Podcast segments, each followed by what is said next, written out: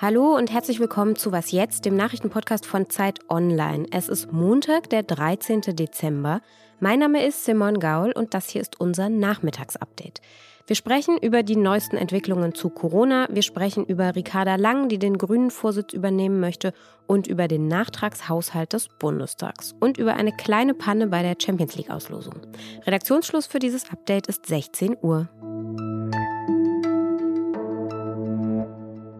Die bundesweite Corona-Inzidenz sinkt weiterhin. Unser neuer Gesundheitsminister Karl Lauterbach hat heute auf Twitter geschrieben, die Lage stabilisiere sich langsam und der Rückgang der Fallzahlen sei echt. Immerhin etwas. Das sind nochmal gute Nachrichten hier zu Beginn dieses Podcasts. Außerdem haben einige Bundesländer heute mit den Impfungen für Kinder ab fünf Jahren begonnen. In Bremen wurde ein zentrales Kinderimpfzentrum für diese Altersgruppe eingerichtet. Das soll dann morgen mit der Arbeit beginnen.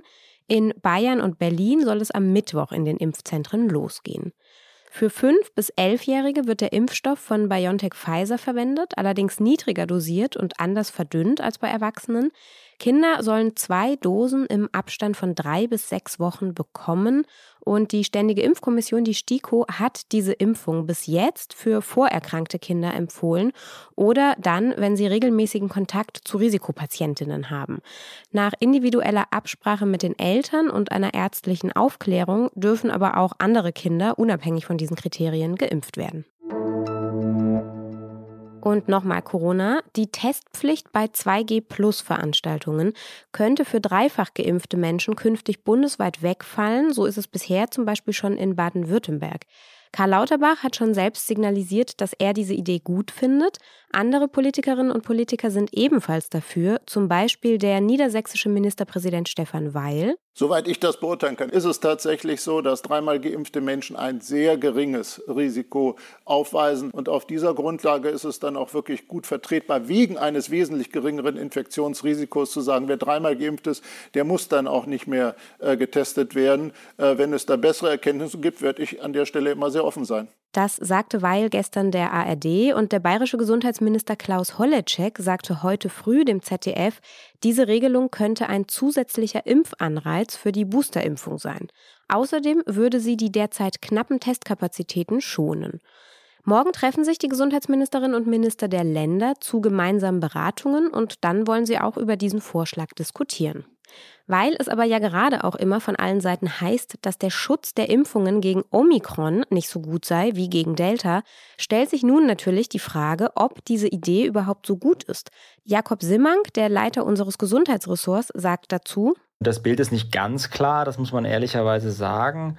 Klar ist, dass ein Gutteil des Schutzes vor Ansteckung durch die Omikron-Variante verloren gehen wird ähm, einfach weil sie dem Immunschutz, der Immunantwort ein Stück weit ausweicht. Und klar ist auch, dass der Booster, der ja nochmal die Antikörper im Blut sehr weit nach oben treibt, möglicherweise einen Teil dieses Schutzes wiederherstellen wird mit einer gewissen Sicherheit. Wie groß der Anteil ist, den er wieder herstellt, der Booster, das ist, glaube ich, noch nicht ganz klar. Aber klar ist, dass jemand sozusagen, der geboostert ist und mit Omikron in Kontakt kommt, eine niedrigere Wahrscheinlichkeit haben wird, sich anzustecken als jemand ohne, äh, ohne Booster. Ich habe ihn dann auch noch gefragt, was er persönlich denn von dieser Idee hält, die Testpflicht wegfallen zu lassen, und das hat er gesagt. Gegenwärtig ist ja Omikron noch nicht dominant hier, sondern wenn man sich die Daten des RKI anguckt, die zugegebenermaßen mit einer gewissen ähm, Verzögerung äh, eintrudeln, dann ist es so, dass da bisher sehr wenig Omikron-Fälle sind. Das wird sich aller Wahrscheinlichkeit nach verändern in den kommenden Wochen. Aber solange Omikron noch nicht da ist, halte ich das erstmal für eine sinnvolle Regelung, weil wir schon sehen, dass Menschen nach einem Booster gegen die Delta-Variante sehr, sehr gut geschützt sind, auch vor Infektionen. Da gibt es inzwischen gute Studien zu. Und sobald Omikron übernimmt, muss man sicherlich darüber reden, ob das dann immer noch sinnvoll ist.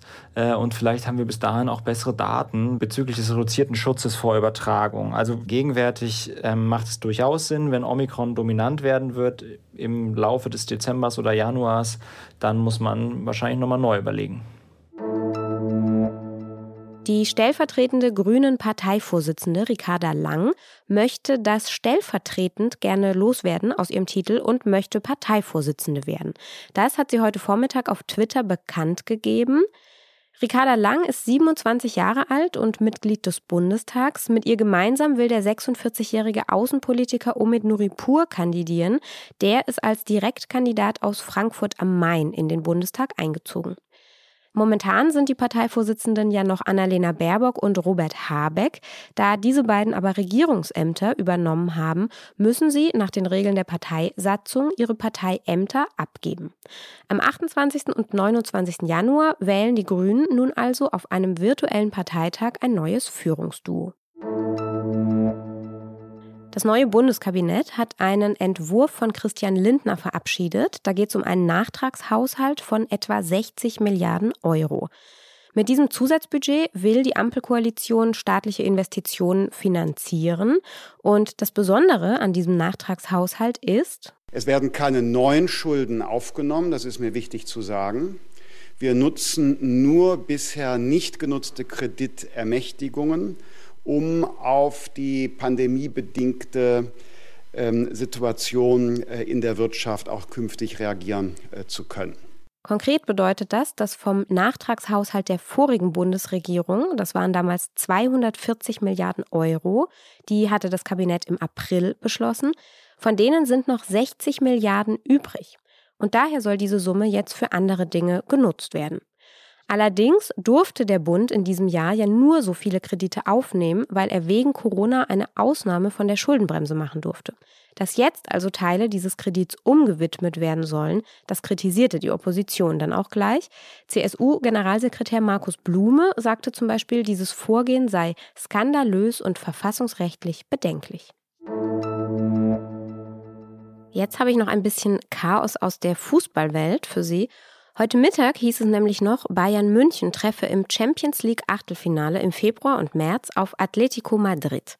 Trainer Julian Nagelsmann hatte dann auch direkt dazu was gesagt. Ja, ein gutes Los, guter Gegner, ähm, interessantes Spiel, schöne Stadt, sehr gutes Stadion. Ich hoffe, dass äh, dann auch wieder äh, volle Hütte ist in beiden Stadien, das wäre schön. Ähm, ja, wird eine sehr interessante Partie. Dann kam aber direkt hinterher eine Eilmeldung. Die Auslosung wird wiederholt wegen technischer Pannen. Naja, und dann kam es auch so, die Auslosung wurde wiederholt und der neue Gegner der Bayern heißt jetzt RB Salzburg. Also keine Spanienreise, dafür auf nach Salzburg. Was noch? Letzte Woche habe ich in diesem Podcast ja schon mal über zurückkehrende Tiere in der Themse gesprochen. Vielleicht erinnern Sie sich. In der Themse mitten in London wohnen jetzt nämlich Seepferdchen, Robben und sogar Haie. Und auch hier bei uns in Berlin ist das Wasser offenbar besser geworden.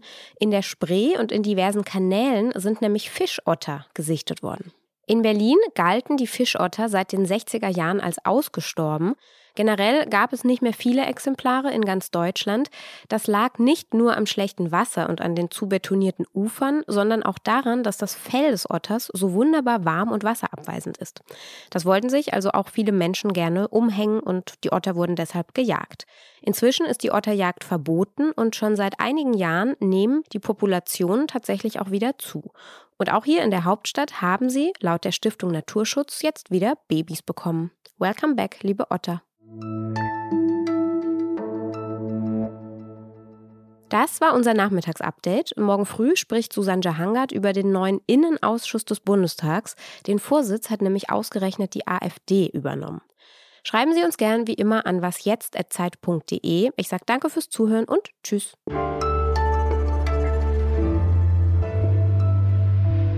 Otter sind wirklich übrigens wahnsinnig süß und es klingt so.